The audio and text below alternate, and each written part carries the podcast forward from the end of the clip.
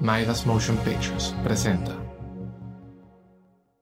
Bienvenidos a Postales, un podcast de crónicas de viajes, anécdotas graciosas, tristes, románticas y todas aquellas que ocurren al viajar. Soy Sergio Tapias y esta es una nueva postal.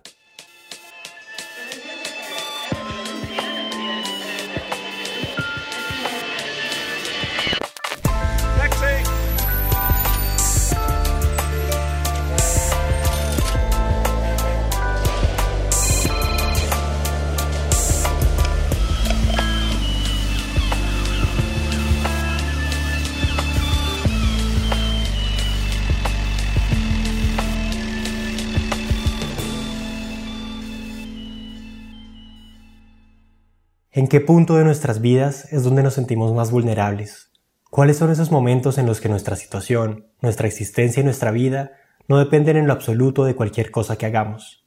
Estas son las historias de Consuelo y de Lourdes, que viajaron a Argentina y se enfrentaron en cuestión de minutos a estar sujetas al vaivén de las decisiones de los demás. Consuelo, 69 años, colombiana. Soy una persona paseadora, le gusta vivir rico la vida, con mi esposo. Hemos viajado bastante, sobre todo a la Argentina, puesto que él estudió allá, conoce bastante la ciudad, tiene muy buenos recuerdos. Y yo desde pequeña siempre, siempre deseé conocer las pampas argentinas, toda la vida. Cuando era pequeñita y, a lo largo de los años se me dio la oportunidad de pasear con él hasta allá. Mi luna de miel la pasé con él allá en Buenos Aires. Pero esta no es una anécdota sobre su luna de miel. Fue más bien algo que ocurrió en uno de sus múltiples viajes a Buenos Aires. La tercera ida, tercer paseo que hacíamos. Normal, vamos a comprar los pasajes. Me preguntó, mi amor, mira que esté el pasaporte al día. Yo miré pasaporte, miré la visa, pero no era muy ducha en el asunto de esos documentos porque él siempre era el que se encargaba de eso. Una noche antes de comprar el pasaje, yo miré, íbamos a viajar un 2 de mayo de 2006. Ay, yo miré, abrí pasaporte, abrí la carpeta dije, ah, no, el pasaporte está vigente, no hay problema. Listo. Salimos, esa noche se compró el pasaje por internet, teníamos programado el viaje eh, con un hijo de él y nos íbamos a encontrar allá en Buenos Aires con otro hijo que vive en Nueva York. Salimos felices, la expectativa de conocer otro país, pensamos ir al Uruguay. Todo estaba preparado y la anhelada fecha del viaje finalmente llegó. Por no fijarme bien, y esto que le puede servir a muchas personas, uno debe mirar bien los documentos antes de comprar un pasaje. Debe revisar todo bien, que no le falte nada. Bueno, en fin, nosotros con la expectativa del viaje, el vuelo, no soy miedosa para el avión, él sí es bastante nervioso, pero yo soy muy tranquilita y feliz, dichosos. Salimos el 2 de mayo del 2006, como lo comenté antes, en el aeropuerto perfecto, revisaron los documentos en inmigración,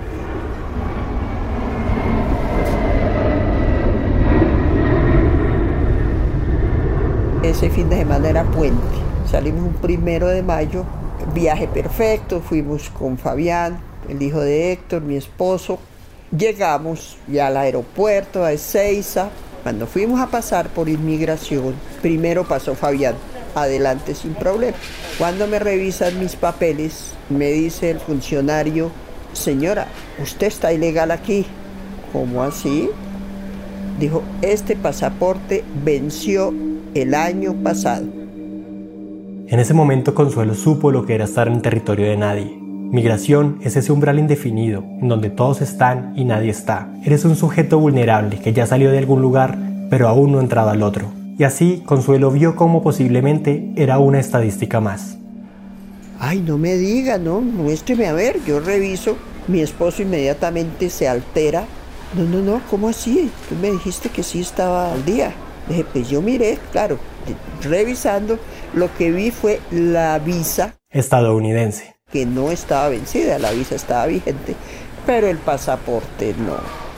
Cruel, cruel, cruel ese momento y los que le siguieron, porque inmediatamente me llevaron a una oficina, mi esposo detrás de mí.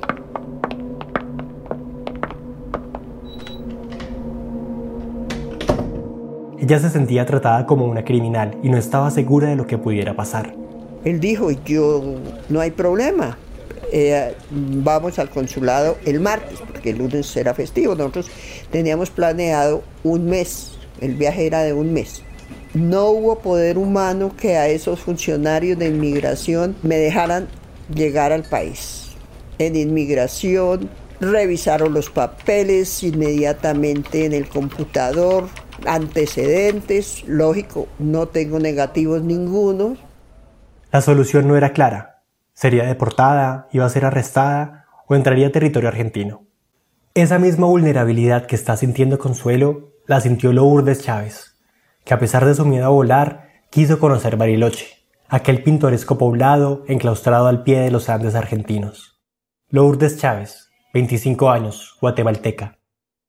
Hola, ¿qué tal? Mi nombre es Lourdes Chávez, soy de Guatemala y me gusta viajar y conocer. Me gusta la naturaleza y yo soy actriz y directora teatral. Hay quien le tiene miedo a volar, y pese a que los aviones son bastante seguros, el temor a una falla en el aire o un ataque terrorista es latente en algunas personas. Lourdes nos cuenta. Hace cinco años viajé por primera vez a Argentina a estudiar y mis papás decidieron acompañarme y aprovechar ese viaje para conocer Argentina, ya que ninguno de nosotros conocía Argentina.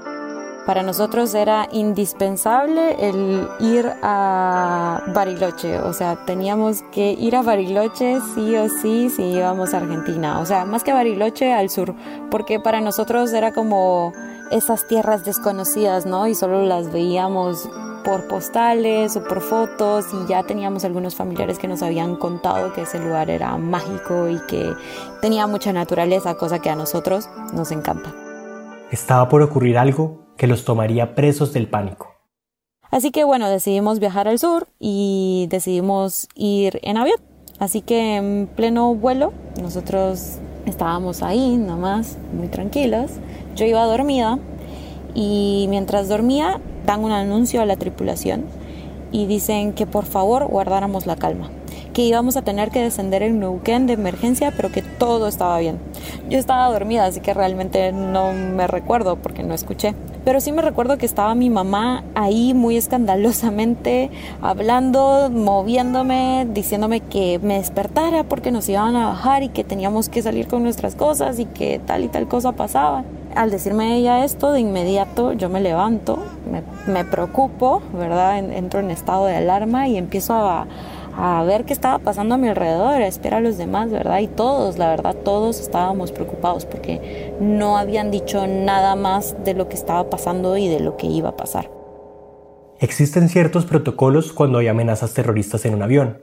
Por una parte, la tripulación debe contener la calma entre los pasajeros para prevenir ataques de pánico y los aviones suelen ser desviados de su destino original. El capitán del vuelo de Lourdes les informó. A los minutos vuelven a dar otro anuncio pidiendo que permaneciéramos con calma, que ya íbamos a descender y que nos pedían que tuviéramos nuestras cosas listas. Todos, la verdad, todos lucían súper alarmados, o sea, se sentaron, pero todo lo que yo podía escuchar era que la gente murmuraba y comentaba que qué era lo que iba a pasar, qué es lo que estaba pasando y que esperaban que no fuera a pasar nada malo. Algunas personas hasta se persinaron y otras empezaron a, a orar. A pesar de que este recorrido se hace varias veces al día, en la cabeza de Lourdes esto no era un pretexto suficiente para no dejarse caer en la ansiedad de sentirse vulnerable a miles de pies de altura. Gracias por acompañarnos. Comenzamos compartiendo una información de último momento. Aterrizaje de emergencia de un vuelo de aerolíneas argentinas con destino a Bariloche por una amenaza de bomba. En este momento se está trabajando con el avión ya evacuado, investigando qué fue lo que pudo haber ocurrido y si se encuentra algo dentro del avión. Hoy en horas de la mañana, aproximadamente a las 11.40, recibimos un llamado telefónico en el cuartel 1 del aeropuerto informándonos desde la torre de control que eh, venía un avión procedente de Buenos Aires con una presunta amenaza de bomba. Se consideró por la gente de, la PCA oportuno aterrizar en Neuquén por la dimensión del aeropuerto y proceder al protocolo de intervención en este tipo de casos. Quien habla es Jorge Leiva, entonces portavoz de los bomberos del aeropuerto de Neuquén. Finalmente, cuando aterrizamos, nos dijeron que nos iban a meter en un hangar con nuestro equipaje y nuestras pertenencias. Nos iban a dar instrucciones una vez ya estuviéramos dentro del hangar.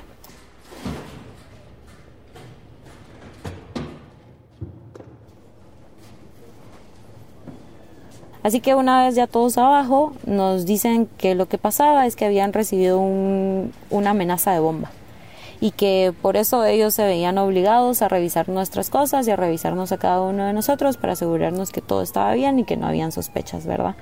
Yo volteo y volteo a ver a mi mamá y solo veo su cara toda pálida, ella estaba en estado de shock y mi papá también súper preocupado. Todos empiezan a comentar y a preguntar qué era lo que estaba pasando, qué más información y lo único que ellos podían decir era que nos iban a llamar uno por uno por nuestros nombres para identificar nuestra maleta y estar presentes cuando ellos lo revisaran. También nos mencionaron que nos iban a dar agua y que no nos íbamos a mover de ahí hasta asegurarnos que no había más peligro. Lourdes era testigo de un protocolo de seguridad que la transformaba a ella y a sus padres automáticamente en sospechosos. No tenía que lidiar solamente con su pánico a volar, sino que estando en tierra también se sentía vulnerable. Es este mismo vacío el que estaba sintiendo Consuelo, atrapada en un callejón sin salida, al cual no le quedaba más remedio que dejarse llevar entre los laberínticos pasillos de un aeropuerto por el cual había transitado varias veces, pero que esta vez le resultaba completamente extraño y ajeno. Y les decía yo, no, por favor, pero ¿cómo? No, usted se tiene que ir y, e inmediatamente porque el vuelo hacia Bogotá, el avión se devuelve y ya se tiene que ir. Yo le decía, no, imposible. Mi esposo angustiado, nervioso, pero ¿cómo así? ¿Cómo me la van a devolver, señor? Yo estudié aquí, yo soy de este país, yo conozco todo.